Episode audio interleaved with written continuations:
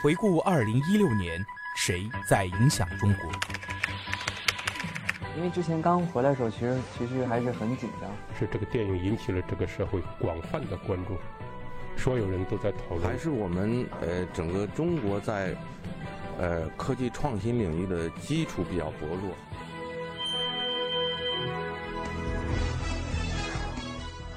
影响有影响力的人，中国新闻周刊。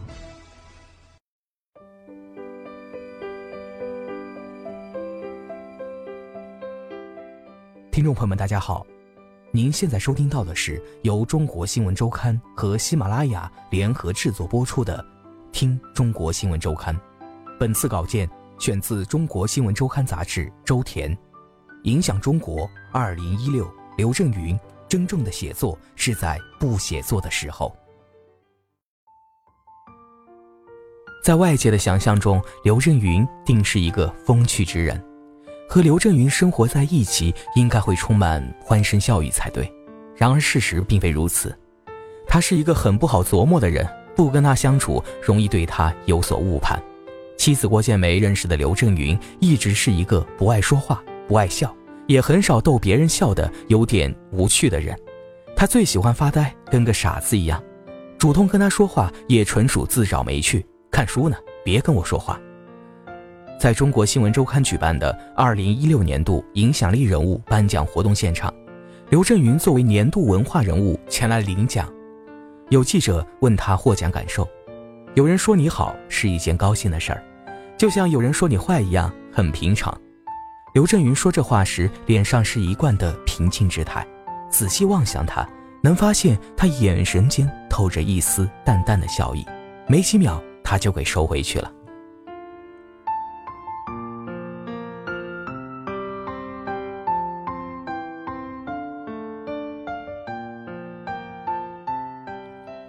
不显山不漏水，他的内心波动，别人都看不到。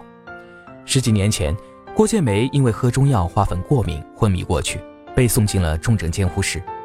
当时刘震云在韩国开会，冥冥之中他感觉心里慌张，坐不住了，打电话给郭建梅说要提前一天回来。打这通电话的当晚，郭建梅服用了那副后来差点要了他的命的中药。刘震云回国后赶到医院。被告知要做好心理准备，人啊可能救不回来了。后来医生跟郭建梅回忆，刘震云当时在家属一栏签字，“刘震云”三个字，他写的足足有鸡蛋那么大。写好之后，又来回描摹了好几遍。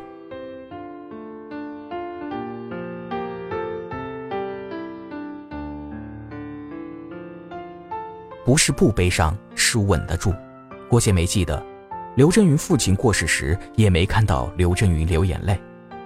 在一起生活了三十多年，郭建梅唯一一次看到刘震云哭，是在刘震云姥姥去世的时候。刘震云和姥姥的感情之深，以及姥姥对刘震云的影响之大，他在接受采访和发表演讲时曾多次提及。郭建梅记得，当时刘震云在他面前至少哭过四五次，是那种痛彻心扉的闷声大哭。跟他生活了三十年，妻子郭建梅觉得自己至今还是琢磨不透她的丈夫刘震云，女儿刘雨玲也一样觉得自己始终走不进父亲的内心世界。刘震云不是那种可以让女儿尽情撒娇的父亲，他表达爱的方式不是具体的事情，在你的人生最需要他的时候，他会说一句特别有道理的话，听起来可能刺耳，但直击内心。女儿刘雨玲已经习惯了这样的相处模式，她也明白真正的温暖和力量只能自己给自己，她真正需要的就是这样一个讲道理的人。刘雨玲说：“刘老师对我的影响不是把他的作品给女儿拍，他塑造了我，让我找到了电影的路。”刘震云只跟想得明白的导演合作，哪怕这个人是他的女儿，也绝不改变自己的原则。所幸刘玉玲对电影的理解还算让刘震云满意，这才放心把一句顶一万句交给他拍。刘震云把一句顶一万句视为《我不是潘金莲》的姐妹篇，后者探讨纠正一句话有多难，前者探讨说一句话有多难。作为导演，刘玉玲想表达的是普通人在日常生活中的惊心动魄。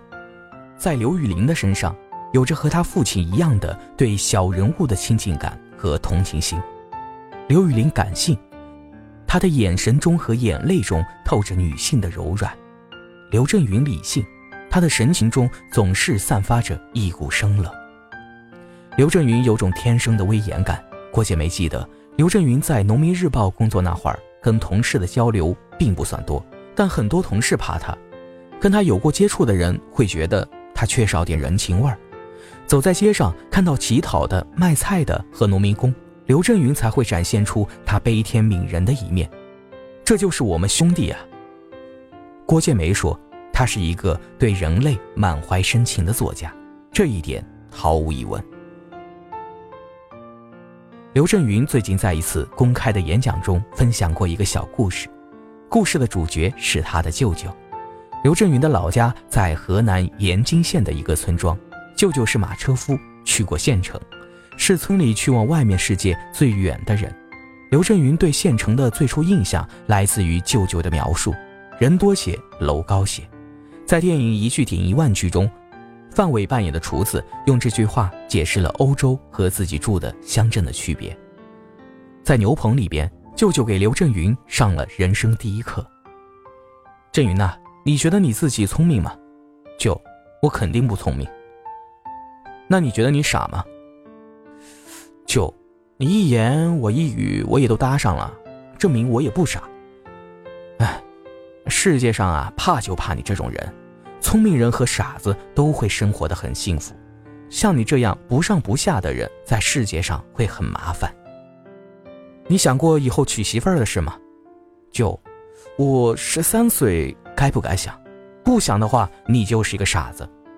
那我想，像你这样只能找个小寡妇。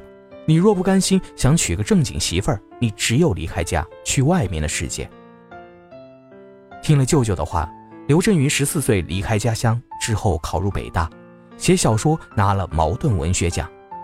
今年他和冯小刚一起出现在世界各地的电影节红毯上，在一句顶一万句的电影中。刘震云客串了刘备的相亲对象，早前在《甲方乙方》中，他就演过一个情痴。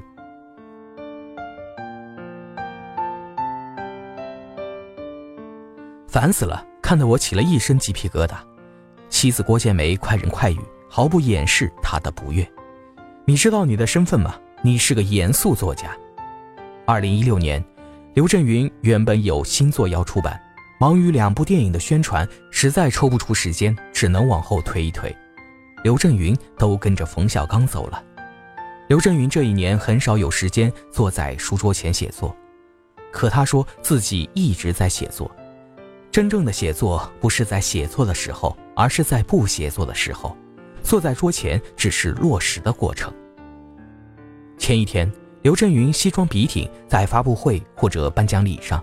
旁边通常站着冯小刚和范冰冰，聚光灯之下，他会意的微笑。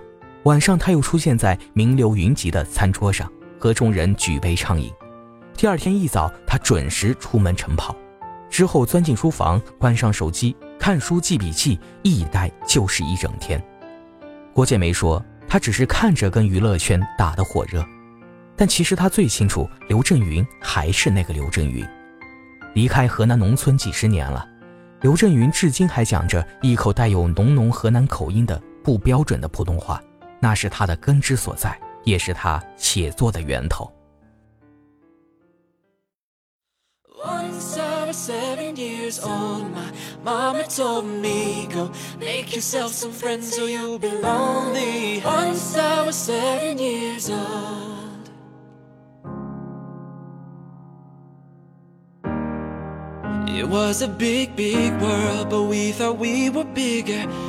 Pushing each other to the limits, we were learning quicker.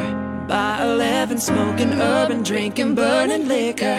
Never rich, so we were out to make the steady figure. Once I was 11 years old, my daddy told me, Go get yourself a wife or you'll be lonely. Once I was 11 years old.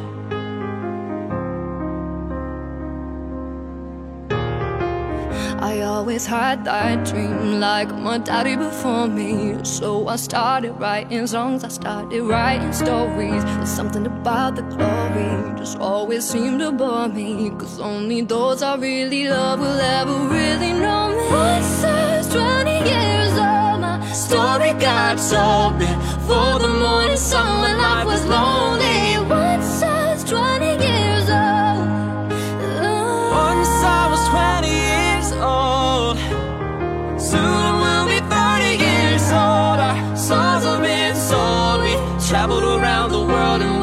we're still roaming. Soon we'll be 30 years old.